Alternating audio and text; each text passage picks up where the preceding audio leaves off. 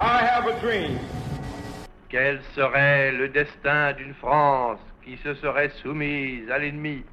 Ask not what your country can do for you. Ask what you can do for your country. Enfin, ceux qui ont écrit ces manuels n'étaient pas là où nous sommes aujourd'hui. Histoire d'histoire, le podcast qui parle de la grande histoire. Histoire d'histoire revient et pour son retour, j'ai décidé de consacrer une série à une partie bien trop souvent négligée de la Seconde Guerre mondiale, la guerre du désert. Pendant trois longues années, de 1940 à 1943, Anglais, Italiens, Libyens, Allemands, Français, Américains et beaucoup d'autres nations vont s'affronter dans plusieurs batailles aux enjeux immenses. Le tout dans des conditions météorologiques et logistiques extrêmement difficiles qui pousseront les deux camps à innover dans leur stratégie.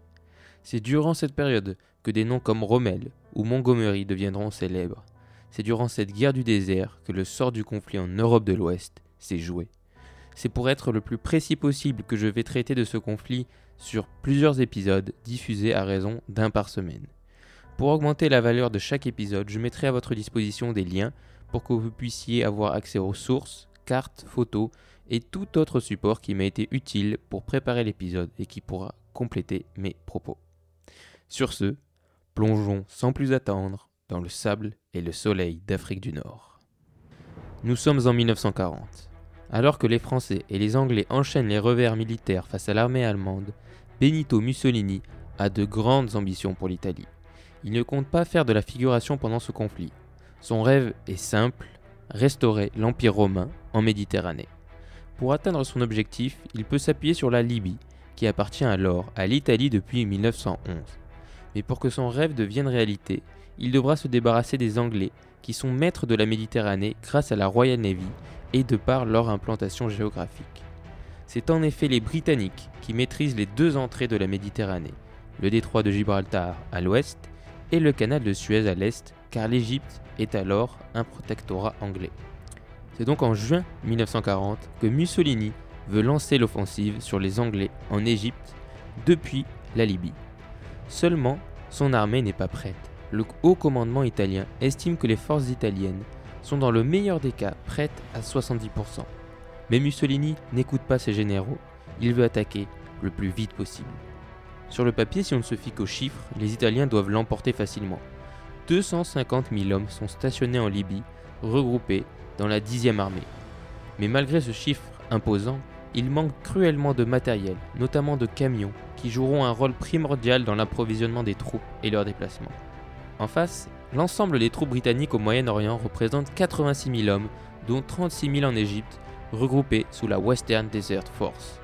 Eux aussi manquaient alors de matériel, mais à la différence des troupes italiennes en Libye, qui étaient essentiellement des soldats peu expérimentés ou des Libyens incorporés dans l'armée italienne de force, les Anglais pouvaient compter sur une armée de métier qui était plus expérimentée et mieux entraînée. Le maréchal Graziani fut nommé à la tête des troupes italiennes en Afrique du Nord. Lors de sa prise de fonction, il se rendit vite compte du manque d'équipement et de préparation de son armée. Il réussit alors à convaincre Mussolini de reporter l'offensive au mois d'octobre 1940. Si l'opération réussit, les Italiens, en plus de restaurer une partie de l'Empire romain, s'empareront d'une porte d'entrée sur la Méditerranée essentielle pour les Anglais, qu'est le canal de Suez.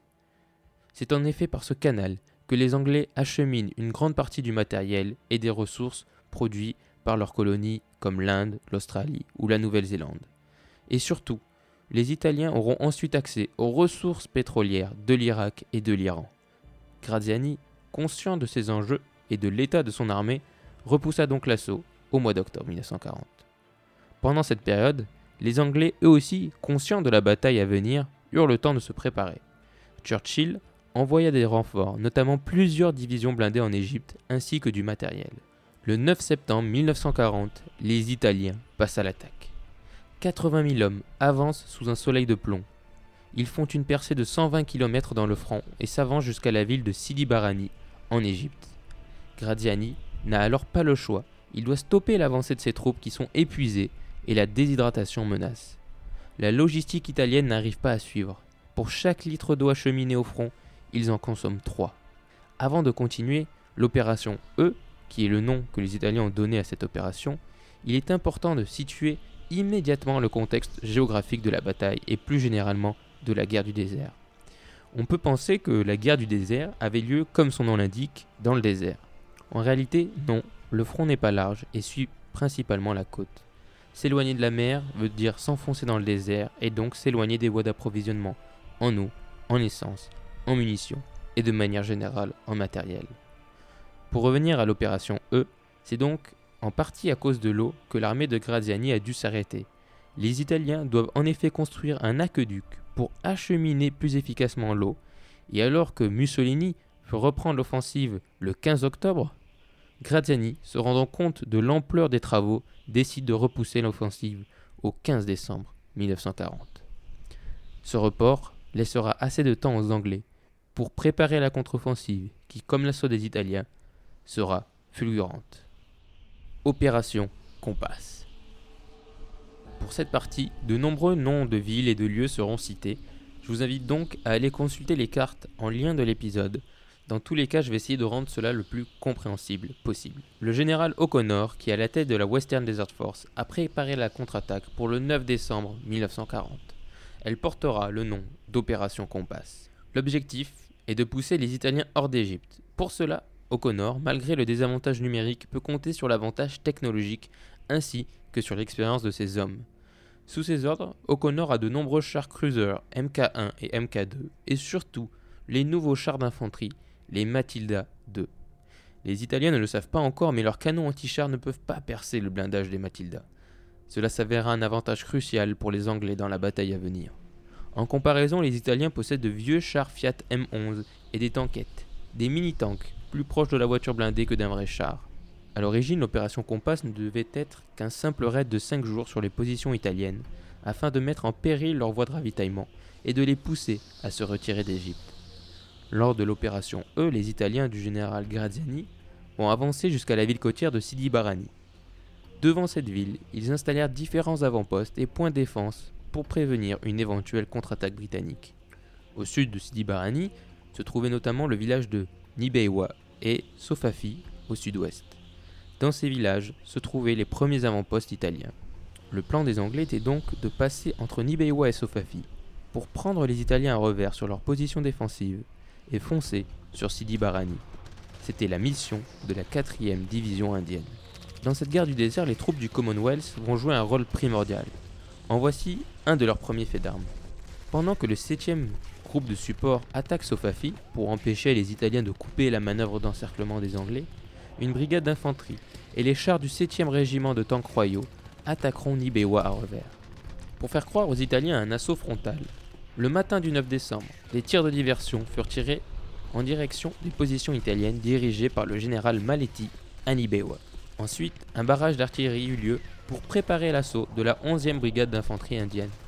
Les tirs de diversion avaient commencé dès 5h du matin. Et à 8h30, suite à ces différents mouvements, Nibewa est capturé. Le général Maletti a été tué, avec 818 de ses hommes et 1300 blessés lors de ces combats. Les Britanniques, eux, ont perdu 56 hommes. Une fois Nibewa capturé, ils avancèrent vers la mer et Sidi Barani en prenant les autres avant-postes italiens. Pour la prise de Sidi Barani, les forces britanniques peuvent compter sur plusieurs navires de la Royal Navy qui bombarderont la ville afin d'appuyer leur assaut.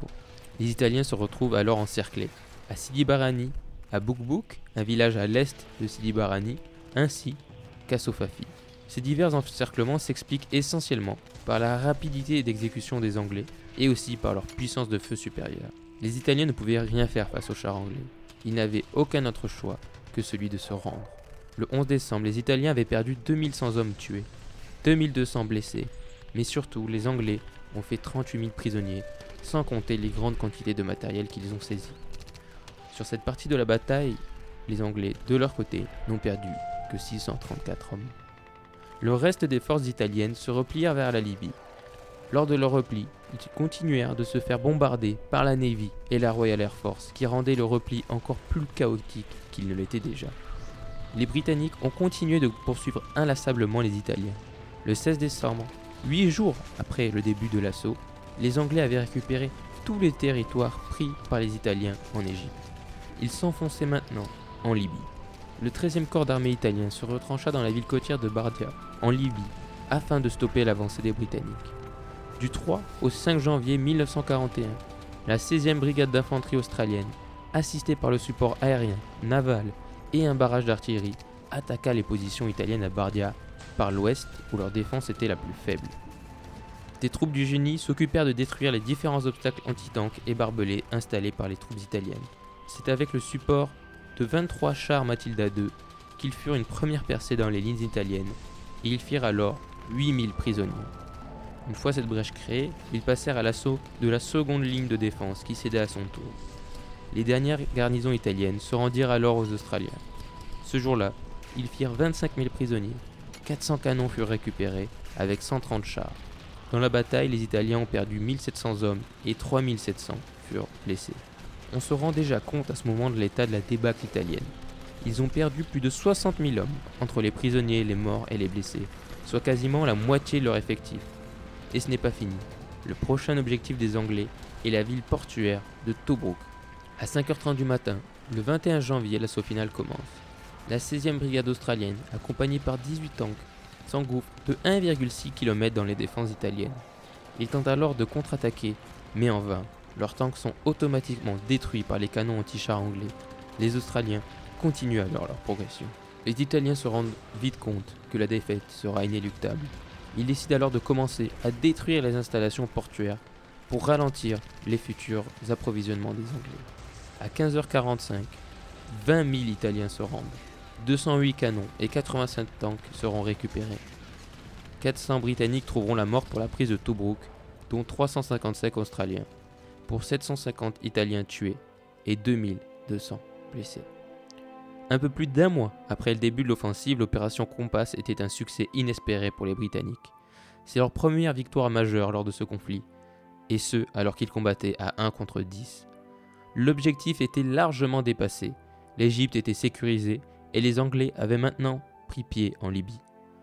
Leur avance dut certes être ralentie à cause de problèmes de ravitaillement, mais la dixième armée italienne avait perdu plus de la moitié de ses effectifs et une immense partie de son matériel. Les troupes britanniques continuèrent d'avancer jusqu'à Marsa el Brega, après Benghazi. Ils ont alors pris possession de tout l'est de la Libye. L'avancée est alors stoppée, car la moitié des effectifs sont envoyés en Grèce pour combattre contre les Italiens et les Allemands là-bas. Au final, les Britanniques lors de ces opérations, ont perdu 500 hommes et 1300 blessés sur les 36 000 engagés. De l'autre côté, les pertes s'élèvent à 5 500 tués, 10 000 blessés et surtout 130 000 prisonniers. Il comptait au départ 150 000 hommes. Cette victoire a prouvé au commandement anglais que la stratégie et les manœuvres de régiments de chars pouvaient remporter des victoires même en infériorité numérique. Cependant, ces conclusions ne prennent pas en compte le manque cruel d'équipement et d'entraînement de leurs opposants, car cette défaite italienne va pousser Hitler à s'investir dans la guerre du désert aux côtés de son allié. Il va donc créer l'Africa Corps, dirigé par un général prometteur, Erwin Rommel. Ce nouvel ennemi mettra rapidement à rude épreuve les nouvelles certitudes britanniques. La guerre du désert vient à peine de commencer. Rendez-vous la semaine prochaine. Tu peux t'abonner et partager le podcast à tes amis euh, s'il t'a plu. Si tu m'écoutes sur iTunes ou Apple Podcast, je t'invite vraiment à aller mettre une note sur iTunes. Ça aide vraiment le podcast et euh, je t'en serai extrêmement reconnaissant. Tu trouveras dans les notes de l'épisode plusieurs liens utiles, notamment un qui te permet de poser une question qui concerne ou cet épisode ou euh, une autre période historique. J'y répondrai dans un épisode spécial quand j'aurai reçu suffisamment de questions. Pour chaque épisode aussi, je l'ai dit au début mais je le répète, tu pourras retrouver euh, dans les notes différents liens, différentes images, différentes cartes qui vont t'aider peut-être à comprendre euh, et à appréhender euh, le sujet de l'épisode en question. Et aussi tu peux trouver un lien, ça fait beaucoup de liens, vers le compte Instagram d'Histoire d'Histoire où chaque semaine, en lien avec l'épisode de la semaine, je posterai du coup des photos et des cartes pour toujours continuer d'agrémenter et de rajouter un peu de bonus à l'épisode de la semaine. Rendez-vous la semaine prochaine pour la suite de la guerre du désert.